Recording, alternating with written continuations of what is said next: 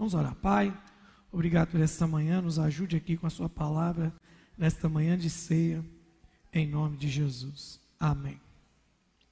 Abra sua Bíblia comigo em Mateus capítulo 26, verso 36. Quem, a maioria não vai estar aqui, grande maioria, 90% de vocês não vem à noite. À noite, hoje à noite, O tema da oração da noite é, da, da ministração de oração à noite, por que a vida de oração não está fluindo na casa? Hoje à noite, quem vai estar em casa, assiste no YouTube, eu devo entrar pregando 19 horas. Você que não quer assistir o louvor, as outras coisas, 19 horas eu entro lá para falar a palavra no YouTube hoje. Acesse o canal da igreja. Entra ao vivo, dá uma moral lá para nós lá. Mateus 26, 36. O que, que eu quero pregar hoje? Eu não sou ruim de tema. Eu sou ruim de tema. Mas hoje, eu, essa semana, eu comecei a escrever algumas coisas. E, e para me simplificar a vida de todo mundo, eu escrevi assim: Sinais de um discípulo que não está vivendo em oração. Vamos lá?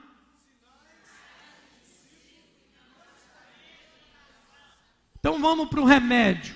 Como é que eu acabo com tudo isso que eu vou falar aqui agora?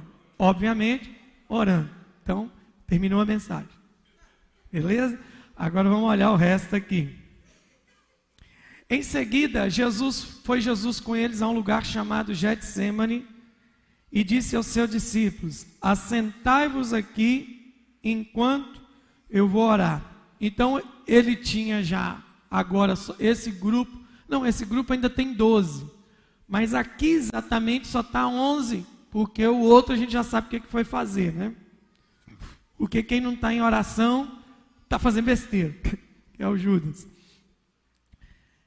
Levando consigo a Pedro e os dois filhos de Zebedeu, quem são os dois filhos de Zebedeu? Tiago e João. Começou a se entristecer, se angustiar.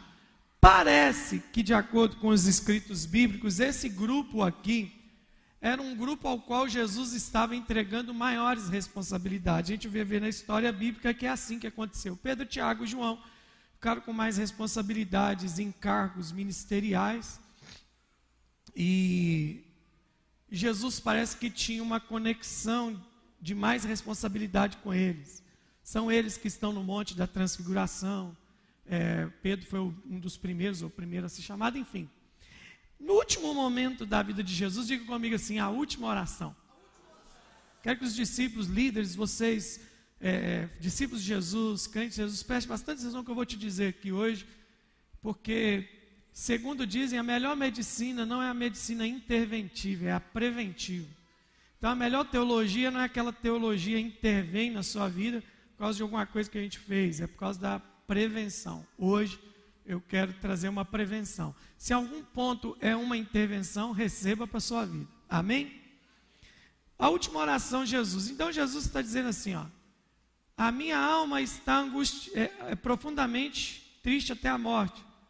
Ficai aqui e vigiai comigo. No 39, adiantando-se um pouco, prostrou-se com o rosto em terra e fez o quê? Olha o texto. O que, que ele fez? Então, esse momento, ele chama os onze. Ele chama os onze para o Getsemane, ele sabe que é o último momento da vida dele. E agora ele vai fazer o que, minha gente? Ele, ele chama, ele falou com a turma, sentar aqui, fica aqui. E pegou os outros três, falou assim: vamos ali comigo. E aí ele falou assim: a minha alma está angustiada até a morte. Vigiem comigo. Vigiem comigo como? Ficar olhando Jesus? Ficar vendo se vai aparecer alguém. Não é isso. É orar com ele. E aí, nós vamos pegar o Pedro agora e separa o resto. Vamos pegar o Pedrão, vamos deslocar ele para cá. E vamos começar o que, que aconteceu com ele. Vamos lembrar de Lucas capítulo 11, que eles chegam, provavelmente, eu acho que foi Pedro, foi o porta-voz do pedido, ensina-nos a orar. Então Jesus passa de um a três anos com eles, ensinando eles sobre oração. Oração do Pai Nosso, é, vida de oração, tempo de oração, como orar, como não orar. Jesus, eu não tenho dúvida que Jesus nunca foi um teórico da oração. Jesus sempre ensinou oração na vida prática. Não tem jeito de você ensinar ninguém a orar na vida teórica. Não tem como eu sentar aqui e falar, gente, semana que vem nós vamos ter um simpósio sobre oração. Impossível fazer isso. Porque oração é prática, é pegar e começar a fazer. Então Jesus já tinha ensinado eles esses, esses anos todos sobre oração. Isso é uma palavra para o seu ministério, uma palavra para a sua caminhada, uma palavra para a sua vida. E aí a gente começa a perceber que eles não estavam fazendo o que Jesus tinha pedido. O negócio está tão bravo, está tão de noite. E aí começa, 40. E ele vai orar, adiantou orando, dizendo: Pai, se possível, passe de mim esse cálice, todavia não seja como eu quero, assim como tu queres. Jesus faz essa, esse, essa oração três vezes. Ele faz essa oração, não sei quanto tempo ele fica, no 40, volta dizendo assim: voltando para os discípulos, achou-os o quê? E disse a Pedro: Então, nenhuma hora pudesse vigiar comigo. Então significa o quê? Que ele já estava orando há uma hora. E ele encontra os discípulos o quê? Dormindo. Então, os sinais de alguém que está deixando a vida de oração, ele dorme em momentos cruciais. Eu não estou falando de um sono físico. Por isso há entre vós muitos fracos, doentes e muitos que. Na outra versão, o texto de Coríntios fala assim: muitos já morreram. Porque o sono é um estado de quê? De morte mesmo. Você está ali, desligou tudo. Seu coração está batendo, seu pulmão está batendo, está tudo funcionando, mas você está num estado que você não está em contato aqui, você não está raciocinando, você está dormindo. E aí é o problema. E agora eu não estou falando de um sono de cansaço, porque todo mundo cansa, todo mundo está aqui cansa. Quem acorda cedo cansa, quem cuida de filho cansa, quem cuida da provisão da casa cansa, são coisas que nos trazem cansaço, isso é natural, é normal ficar cansado. O, não, é normal ficar cansado sem nada. Tem gente que o nada cansa ele. Mas nós temos um ponto aqui que é importantíssimo. Diga comigo, encontrou-os dormindo. Enquanto eles deviam estar fazendo o quê? Vigiando com Jesus. O que me arrebenta aqui é a falta de percepção de prontidão, de solidariedade, de companheirismo com o homem que deu tudo por eles durante três anos. E, e veja bem, veja bem, Jesus, eu posso estar enganado no que eu vou dizer, mas dificilmente, como diz o outro, eu vou estar enganado. Lendo e relendo os evangelhos e trazendo aqui rapidamente a memória, foi a única última e primeira vez que Jesus fez aquele grupo que andava com eles um pedido de alguma coisa. Jesus nunca pediu nada para eles. Em três anos é a primeira coisa que Jesus pede. E o que, que Jesus pediu? Orem comigo. Jesus não falou assim, me dá dinheiro. Jesus nunca precisou de dinheiro. Jesus nunca falou assim, chorem comigo. Jesus nunca pediu isso. Jesus nunca falou assim, me defendam do governo. Nunca pediu isso. A única coisa que Jesus pediu foi, orem comigo. A única coisa que Jesus precisava naquele momento eram parceiros de oração que estavam dormindo. Jesus representa o reino dos céus. Jesus é a missão de Deus na terra. Jesus é a vontade do Pai que tem que ser feita aqui na terra como é feito no céu. Ele é o Pai nosso. E na hora que ele mais precisou dos discípulos, não foi para comer. Porque para comer, você não precisa chamar ninguém para comer com você. Basta você pôr uma mesa. Para divertir, você não precisa chamar, não. Basta você mostrar a intenção. Mas a única vez que Jesus precisou pedir alguma coisa para os seus discípulos foi o quê? Orem comigo. Esse é o momento que, humanamente dizendo, apesar da divindade de Jesus, o lado humano dele estava dizendo assim: Eu preciso de gente que ore comigo. Mas toda pessoa que não está sintonizada em oração, ele dorme nos momentos cruciais. Eu não estou falando de você vir para um culto de oração ou estar tá na sua casa muito cansado tentando orar e dormir. Não é isso que eu estou dizendo. Eu estou dizendo de um sono espiritual. Eu estou dizendo de um sono que transcende o cansaço físico. Um sono que representa uma pessoa que não está lendo o que está acontecendo. Quem não entende o que está acontecendo está dormindo. Era o momento mais crucial do ministério de Jesus. Ele nunca precisou de ninguém para nada. E a única vez que ele precisa de parceiros de oração, ele não encontra nos homens que ele investiu a vida toda uma hora de oração. Então, quem está deixando o caminho da oração, está encontrando o caminho do sono. Diga comigo: quem não ora, dorme. Está dormindo, irmão.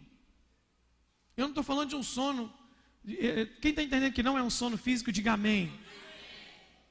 Deixa eu te explicar melhor o que é o sono espiritual da vida de quem deixou a oração. Você já parou para pensar? Espero, vamos explicar fisicamente o que é o sono. Você está com sono, você está com sono, aí você vai procurar sua cama, colchão, sofá.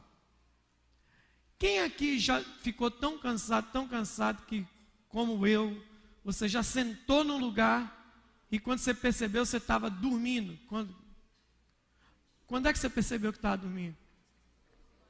Quando o quê? Quando você acordou. E o susto que você tomou? Quem aqui já perdeu ou quase perdeu o seu retorno ao trabalho porque dormiu demais? Levanta a mão. Quem já perdeu o horário de chegar no serviço porque dormiu demais? Esse sono representa o quê? Que as coisas passaram, o tempo passou e eu não não vi. O que, que é o sono da, da falta de uma vida de oração? É aquela pessoa que está dormindo no sono da indolência espiritual, as coisas estão acontecendo e ele não tem noção do que está acontecendo. Ele chega num culto sem noção, ele vai para uma célula sem noção, ele vem para uma ceia sem noção. Você chega aqui, nós estamos trabalhando um ambiente de oração. E aí o que, que acontece? Se a sua vida não foi entregue ao ministério da oração, você está dormindo. Mas quem está em oração está conectado. Quem está em oração está ligado. Lá em casa, não sei se ela vai ver, se ela vai ver, ela vai ficar brava comigo. Mas eu tive uma irmã que foi sonâmbula, já que sabe disso. A Suzana era sonâmbula. E eu passei muito aperto com a Suzana. E o que é o sonâmbulo? O sonâmbulo é muito engraçado. Existem teorias sobre sonâmbulo. Uma delas é que você não pode acordá-lo. Mas teve um dia que eu não aguentei. Ela teve, ela teve um bebê logo no primeiro ano de gravidez, que é o Diego, meu sobrinho mais velho. E o meu cunhado trabalhava viajando. Então eu ia morar com ela. Eu morei com Suzana muito tempo, mas eu e Ruth, eu acho. A gente dormia muitas noites com ela, eu gostava de ficar na casa delas. E aí a Suzana, quando ela sofria disso, ela, ela fazia coisas. Um dia ela levantou um, um, a, um dia ela dormia na parte do beliche lá em casa, ela levantou quem estava em cima do beliche com o pé, dormindo. Imagina quem está dormindo num beliche de repente olha e cai. Né? Jesus voltou e eu não estou sabendo. Mas teve um dia que o negócio ficou crítico, porque eu dormia no quarto com o Diego, o Diego no berço e eu no colchão no chão. A luz da sala ficava acesa da copa. E eu, lá, eu sou bom de dormir, quem me conhece sabe disso. Se você tem problema de dormir, pode me procurar aqui depois da reunião que eu oro por você. Tem uma unção, irmão, do sono poderosa. Tem gente que fala assim, pastor, não estou conseguindo dormir. É perturbação. Né? Tem gente que é engraçado, ele não consegue dormir. Você quer fazer ele dormir? Traz ele para a igreja. Nossa, é gostoso demais. O sono do culto é uma maravilha, né? Ele, do, ele canta que a mãe tem os braços e é o meu descanso, né? É por isso que até hoje eu não coloquei poltrona estofada na igreja. Pessoas de plástico, tem gente que dorme. Né? De, de, de, com uma almofadinha, você vai escutar. No momento do culto, você vai escutar assim, do lado do celular. Nossa Deus, o que, que é isso? O Exu manifestou aqui. Mas nesse dia, aí, eu dormi, já estava acostumado com aquela luz da copa. E de repente, uma luz mais forte. Já viu quando você dormir, você sente que acenderam uma luz? Você faz assim, ó. Aí eu abri o olho, irmão. Foi um dos sustos mais grandes que eu tomei na minha vida. A Suzana está em pé, com o Diego no colo, dormindo, olhando para mim com um olho desse tamanho e dizendo: Você está aqui para sequestrar meu filho, né? Eu vou te matar. Ninguém pega meu filho. O que, que você faz nessa hora? Levanta, corre, grita, chama pelo sangue de Jesus, vira crente. Eu levantei bem devagar, levantei bem devagar, ela foi fechando a cara. Engraçado que está dormindo, mas está vendo a gente. Chegando bem devagar, enfiei a mão aqui por baixo. Falei, Suzana, em nome de Jesus, acorda. Ela soltou ele na minha mão. E sabe o que, que ela, tá, ela falou para mim? O que, que eu estou fazendo aqui? E eu com ele aqui. Você levantou aí, eu, eu, para não assustar. Não, eu estava aqui com o Diego aqui, que ele não estava dormindo. Pode dormir. Na igreja tem muita gente sonâmbula. Está fazendo as coisas sem estar tá acordado. Isso pode gerar um desastre. Quem não está orando está dormindo. Você pode estar orando dormindo. Você pode estar orando dormindo. Está achando que está, mas não está. Encontrou-os dormindo, diga dormindo. Verso 41. Vigiai e orai para que não entreis em o espírito, na verdade, está pronto, mas a carne é fraca. Diga pecado não é vitamina. Carne, a carne é o quê? É, quem? Nós temos certeza disso. A carne é? Não é? E veja bem, veja bem. Você tem que entender as falas de Jesus. Porque quando nós usamos isso aqui para dizer que a carne é fraca, geralmente a gente quer usar para falar, acusar alguém. Não é? A gente vai dar um recado para. Eu já fiz, eu estou falando que eu fiz isso. Vou aconselhar alguém achando que eu estou abafando. Mas, irmão, toma cuidado. Viu? Viu, X? Toma cuidado porque a carne é fraca. Eu estou dizendo para ele que a carne dele é fraca. Mas na verdade Jesus está dizendo que tem que ter uma consciência pessoal de que a minha carne é. Então toda pessoa que deixou o caminho da oração, diga comigo, vai cair em tentação. E qual era a tentação que Jesus está falando aqui, gente?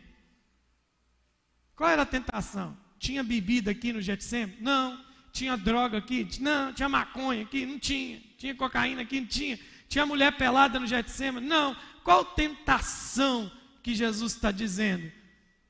A tentação que nos cerca quando eu deixo de orar, a primeira é deixar de entender o propósito que me cerca. Eu posso cair nessa tentação. Eu sei que existem as tentações morais e físicas da carne, a gente lida com elas, ok. Mas Jesus está dizendo: não deixe para que a gente não entre em tentação, não entre em tentação num contexto de sofrimento. Então, diga comigo: quem deixa de orar, vamos lá? Fatalmente vai cair. Aonde? Quem aqui já pecou orando? Levanta a mão. Pecou orando? Já? Não, né? Enquanto você estava orando, você está pecando, é isso que eu estou perguntando. Estava orando aqui. Senhor Deus, xarabacanta, labachúria. Estou aqui orando. Quem já pecou orando? Dá tempo? Não dá. Então veja bem, por que, que a gente entra em pecado? Porque a gente deixa de orar. Tentado a gente vai ser, sim ou não? Sim ou não? É pecado ser tentado? É pecado ser tentado? O que, que é pecado? Hum? Então, para eu não cair em tentação, eu tenho que manter uma vida de conjugado com a vida da palavra. Segue o texto. Vigiai e orai para que não entreis em tentação. Tornando-se a retirar, orou de novo, dizendo: Meu pai, se não é possível passar de mim este cálice sem que eu beba, faça-se a sua vontade. E voltando, achou outra vez o quê? Porque os seus olhos estavam o quê? Deixando-os novamente, foi orar pela terceira vez, repetindo as mesmas palavras. Terceira vez. Qual foi a oração de Jesus? Eu não aguento o cálice, o cálice está pesado. Passa de mim. Voltou dormindo. Eu não aguento o cálice, está pesado. Voltou dormindo. Pai, eu não aguento o cálice.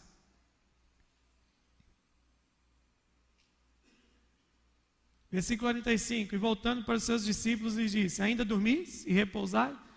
Contando que ele estava orando uma hora por cada período, estou fazendo uma brincadeira aqui. Os bichos dormiam bem, hein? No meio do mato, três horas dormindo, estavam cansados mesmo.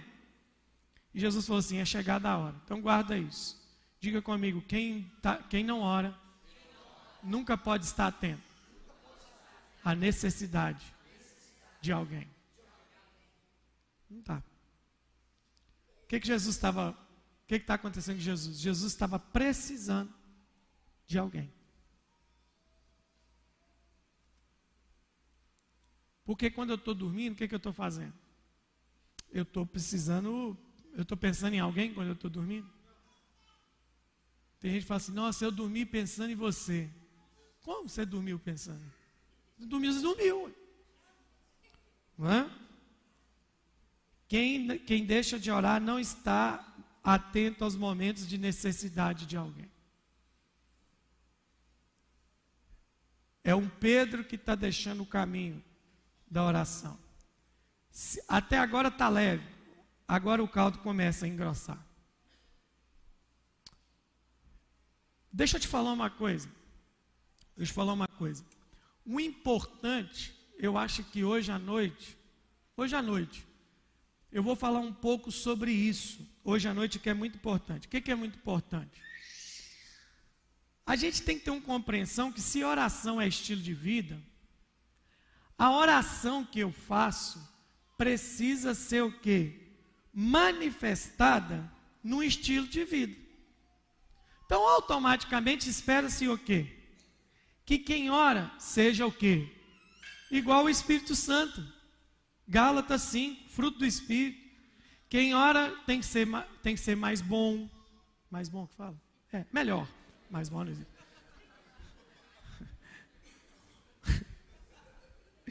Quem ora tem que ser bom. Quem ora tem que ser pacífico. Quem ora tem que entender que o dom do Espírito é falar em línguas. Mas o fruto do Espírito é segurar a língua. Quem ora é benigno. Quem ora se torna uma pessoa mais calma. Quem ora se torna uma pessoa mais madura. Quem ora se torna uma pessoa mais misericordiosa. Quem ora se torna uma pessoa mais pacífica. Então, o que, que eu estou resumindo com tudo isso?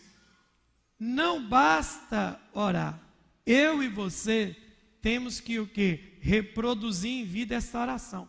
Por quê? Eu sou pastor aqui na igreja há 22 anos.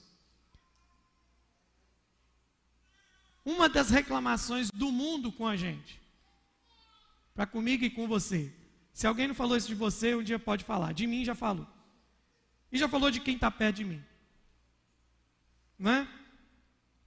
Virou para mim e falou assim: Fulano, vou colocar Moisés para ninguém achar que é indireto. É direta mesmo para você, viu, Cleitinho? Fulano ora, ora, ora, mas não, não cala a boca.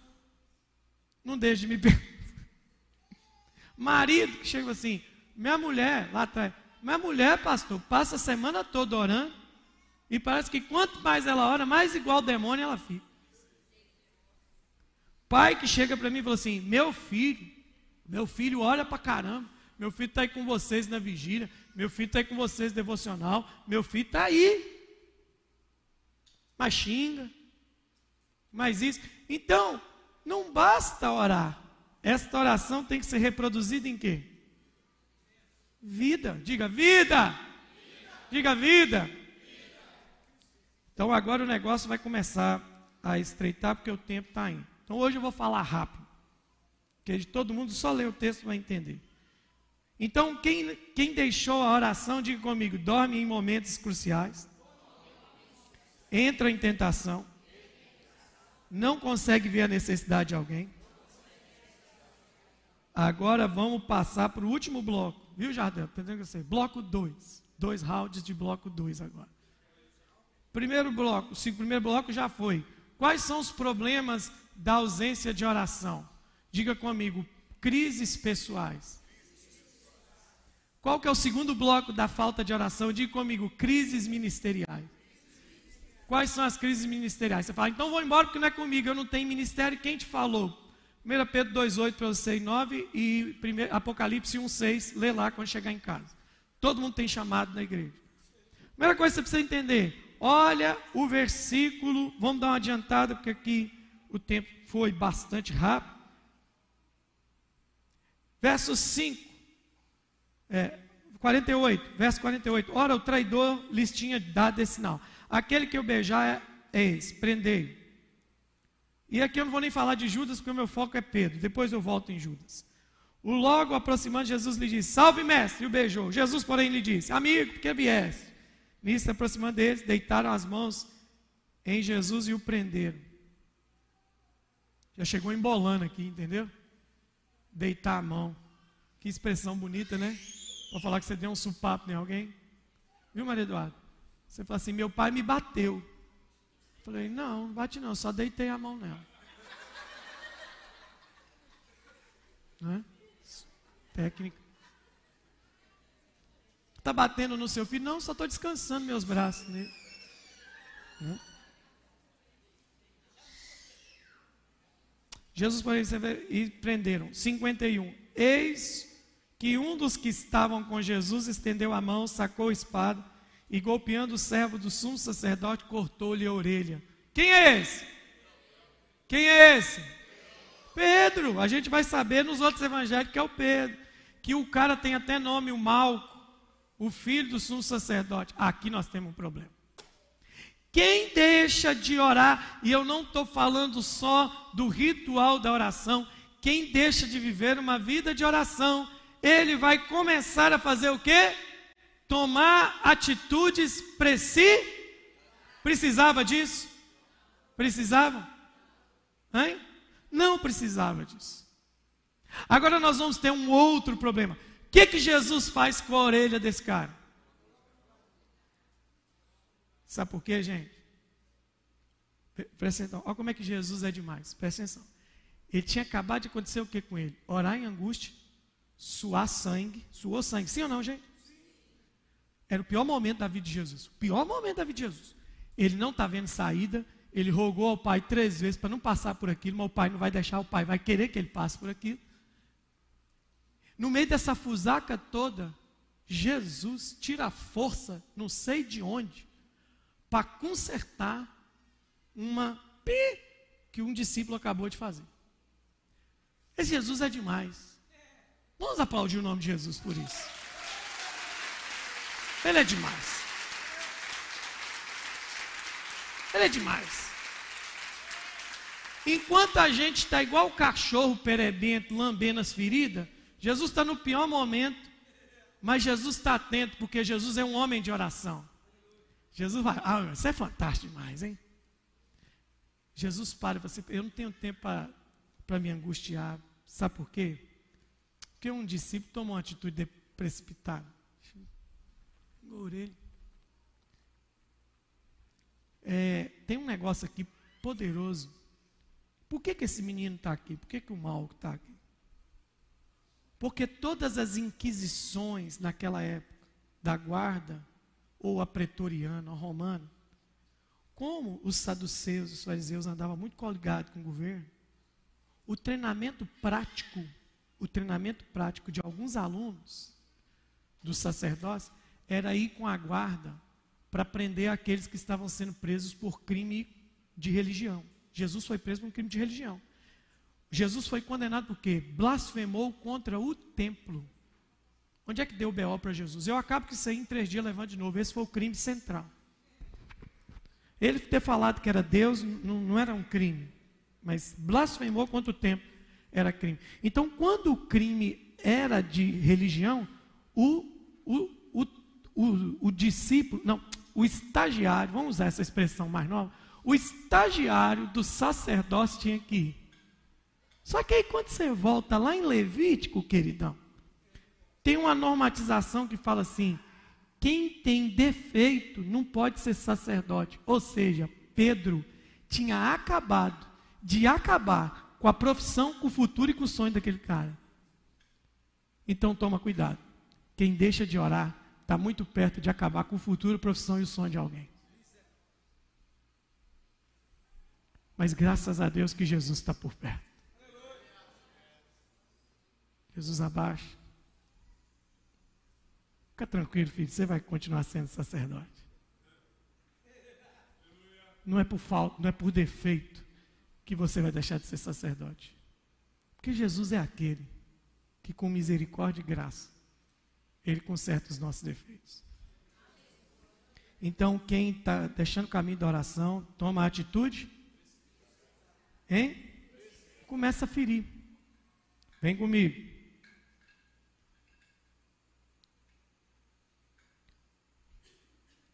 Aí é o pior.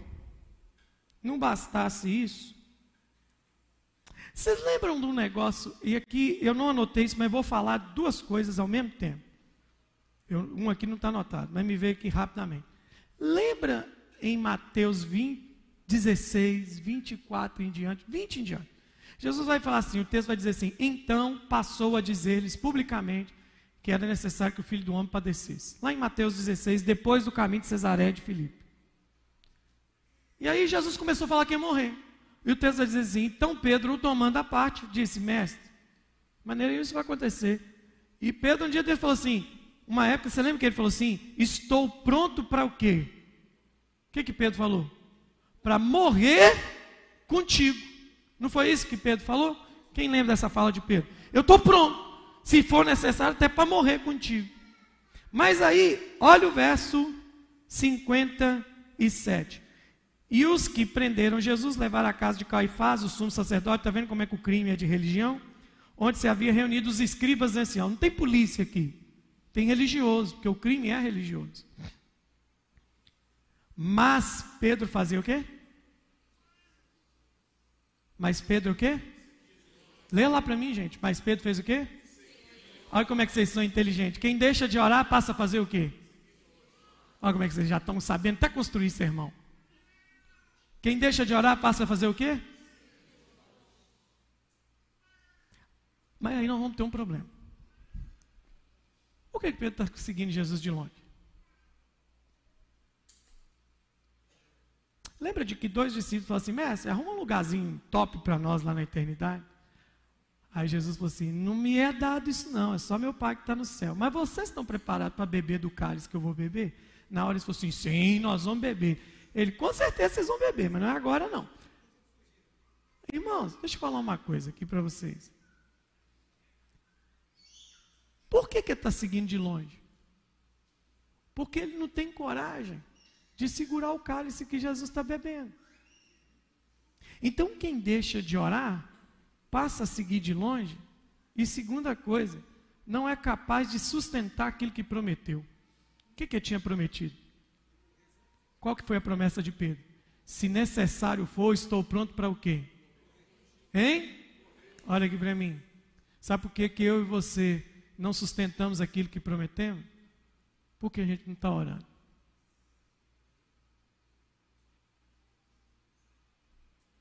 Quem deixa o caminho da oração, e eu não estou falando a cerimônia de oração, é a vida de oração. Quer ver um exemplo? Dá um exemplo claro aqui, acho que ele vai vir hoje à noite. Pergunta para a Jaque aqui. Chega lá em casa de manhã, na hora do almoço, seis da tarde, o que, que papai está fazendo? Orando. Você escuta ele alto. Você não vai ver meu pai aqui nem um dia, seis da manhã aqui, nem meio-dia, nem horário nenhum. Meu pai tá, vai fazer agora em agosto 81 anos. Ele está na velhice. É óbvio que, que eu convivo com ele. Eu sei dos defeitos do meu pai. Sei, eu convivo com ele. Ele sei dos dele, ele sabe dos meus. Mas o meu pai, meu, se tem um negócio usar a expressão com todo carinho. Estou falando com carinho agora, viu, gente? Se tem um negócio que aquele velhinho exala, é o perfume de Cristo. Sabe por quê? Sabe o que está pensando meu pai? Ele não tem uma igreja hoje para pastorear. Ele não tem um púlpito para pregar. Ele não tem um rebanho para liderar.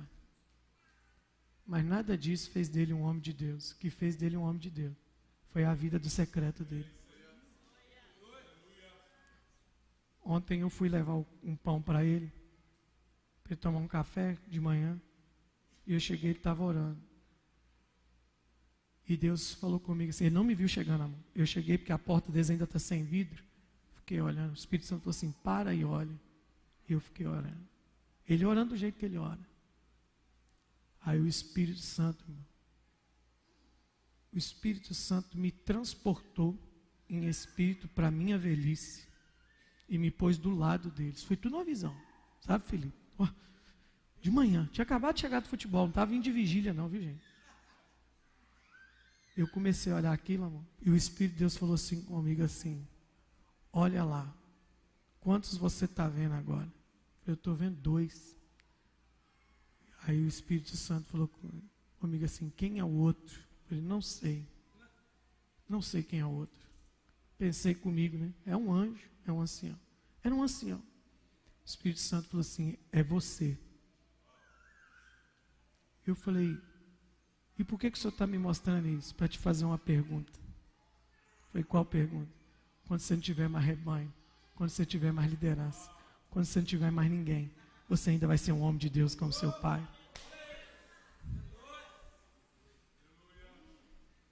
Irmãos, o meu intuito era entrar naquela manhã e bater um papo com ele. Sabe o que, eu fiz? Eu entrei. Então, falei, pai, o pão está aqui, eu estou indo embora. Ele, peraí, onde você vai, jovem? Eu tenho que ir. Porque eu não tinha palavra.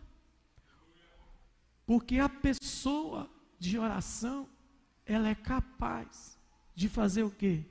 Diga comigo. Diga comigo. Ficar próximo e sustentar o que prometeu. Aleluia. Então é só você fazer o quadro da mensagem e colocar um do lado do outro. Se quem deixa de orar segue de longe, não sustenta, quem ora segue de perto e sustenta. É, próximo aqui, nosso tempo foi. Mas Pedro seguia de longe até aonde, gente? Até aonde, gente? Ao pátio do sumo sacerdote. O que, que era o pátio? O pátio era o lugar público. Ou seja, quem deixa de orar vai viver no pátio, onde tem muitas vozes, tumulto, balido de ovelha, confusão do pátio, gente andando, gente rodando, então foi onde Pedro chegou. Porque quem deixa de orar é lugar, vai para esse lugar de trânsito. Esse lugar de trânsito. Entende? Eu estava vendo uma, um filme essa semana lá em casa, que estava no Netflix, eu esqueci o nome do filme, mas eu estava vendo esse filme lá. E sabe o que é engraçado? Era um filme sobre basquete. E aí, meu irmão, olha para mim que isso é muito importante para a sua vida. O cara foi descoberto, ele tem, alguém já deve ter visto esse filme. Ele foi descoberto na Europa, na Espanha, um talento de basquete. A história é verídica, porque aconteceu isso com esse cara mesmo. Um talento surreal. O cara bateu o olho nele e falou: Esse cara é diferente. E trouxe ele para jogar NBA. E ele realmente era um talento violento. Tá lá, é um filme do Adam Sandler, só se quem tem Netflix vai lá ver e, e arremesso alto, é isso aí. Aí o que, que acontece? Tem uma hora para mim que é emblemática no filme. Ele vai jogar e o cara começa a falar um monte de bobagem na cabeça dele, ele explode e estraga o teste, estraga tudo. Aí eles vêm para o treino e o treinador começa a xingar a mãe dele, xingar ele. E ele começa assim: Você acha que você vai receber menos do que isso nas quadras? Você tem que aprender a focar no que você quer. Silenciar essas vozes. Então, sabe o que eu aprendi na vida da oração? Aqui fora no pátio, meu irmão, Mas aqui no Santo dos Santos só Deus fala. Silencia. É, para quê?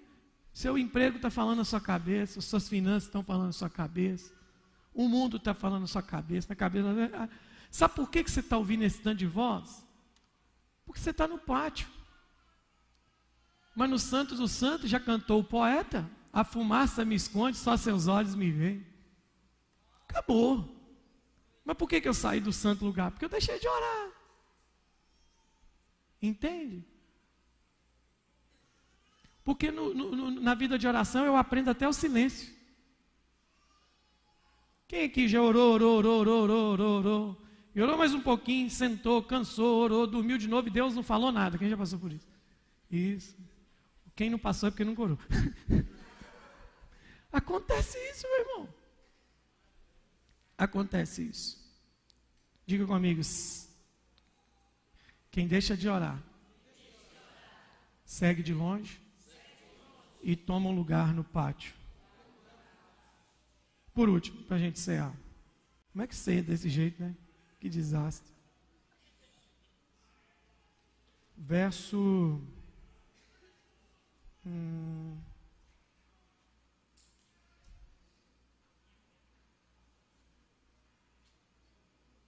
Não, tem duas coisas. 69. Verso 69. Quem está comigo, diga um aleluia bem forte. Ora, Pedro estava sentado aonde? Fora. Está sentado fora. Você entende que o pátio é um lugar fora? Ele continua lá, está vendo? Passou dez versículos e o bicho continua lá. E aproximando-se uma criada, lhe disse: Tu também está com Jesus, ele, o Galileu. E o que que aconteceu? 70, fala para mim. Um, dois, três, vai.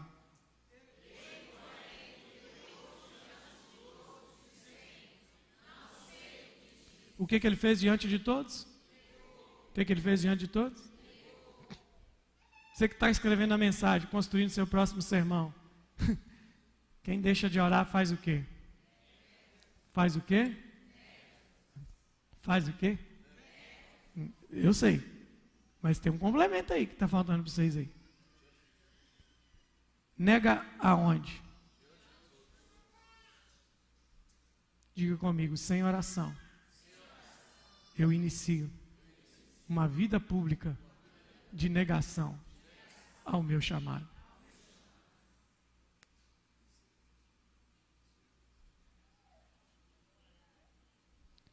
eu terminei de escrever aqui. Mas para não terminar todo mundo triste, isso diga comigo, isso é restaurado. Tudo isso foi construído por causa de quê? Opa! Tudo isso foi construído por causa de quê? Se uma coisa é destruída por falta de oração, onde é que eu vou recuperar isso? No altar? No altar?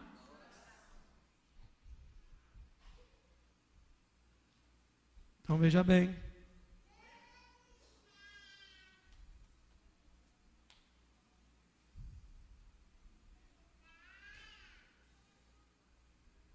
Então veja bem.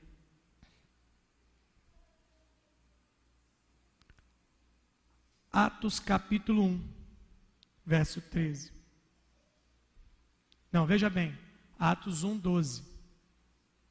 Toda essa cena de falta de oração começou aonde, gente? No Jé? No Jardim das O? Verso 2, 12. Então voltaram para onde? Para o monte chamado o quê? Que disse daquela cidade tanto como a jornada de um sábio. Quando ali entraram, subiram para o cenáculo onde se reuniram. Qual que é o primeiro nome? Quem? Quem está puxando a igreja para orar agora? E quem foi o cara que deixou de orar lá? Tudo que foi destruído por falta de oração precisa ser reconstruído aonde? Pedro, João, Tiago, André, Felipe, Tomé, Bartolomeu, Mateus, Tiago, filho Alfeu, Simão, Zelote, Júlio, Tiago. Todos perseveravam unânimes em quê? Em quê, gente?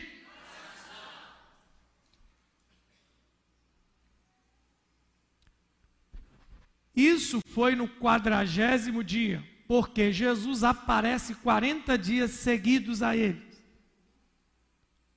Por 40 dias. Quando Jesus sobe, eles vão para o monte da oração. E depois, no dia de Pentecostes, dez dias depois, Pentecostes, 50 dias depois da Páscoa, dez dias depois, ao cumprir-se o dia de Pentecostes, estavam todos reunidos no mesmo lugar. E de repente veio do céu um som, como de um vento impetuoso, e encheu toda a casa, e apareceu distribuindo entre eles línguas de fogo, e pousou sobre cada um, e todos ficaram cheios do Espírito Santo, e passaram a falar em outras línguas, segundo o Espírito lhes concedia. Verso 14, diga comigo: o que foi destruído por falta de oração será restaurado no altar da oração. Verso 14, bem alto, toda a igreja comigo. Um, dois, três, vai. Um, dois, 14, vamos lá. 2, 14. Um, dois, três. A hora que chegar o 2, 14, vocês vão ler. 2, 14. 2, capítulo 2. Isso. 1, 2, 3, vai. Para, de novo. De novo. Então fez o quê?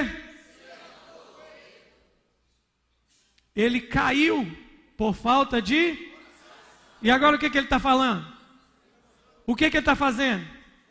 Depois de o quê? Depois de um tempo de. Sabe o que, que vai te levantar? Um tempo de oração. Sabe o que, que vai resgatar a nossa vida? Um tempo de. Aleluia. Aleluia. Aleluia. Que o Espírito de Deus nos guarde. Que o Espírito de Deus nos blinde.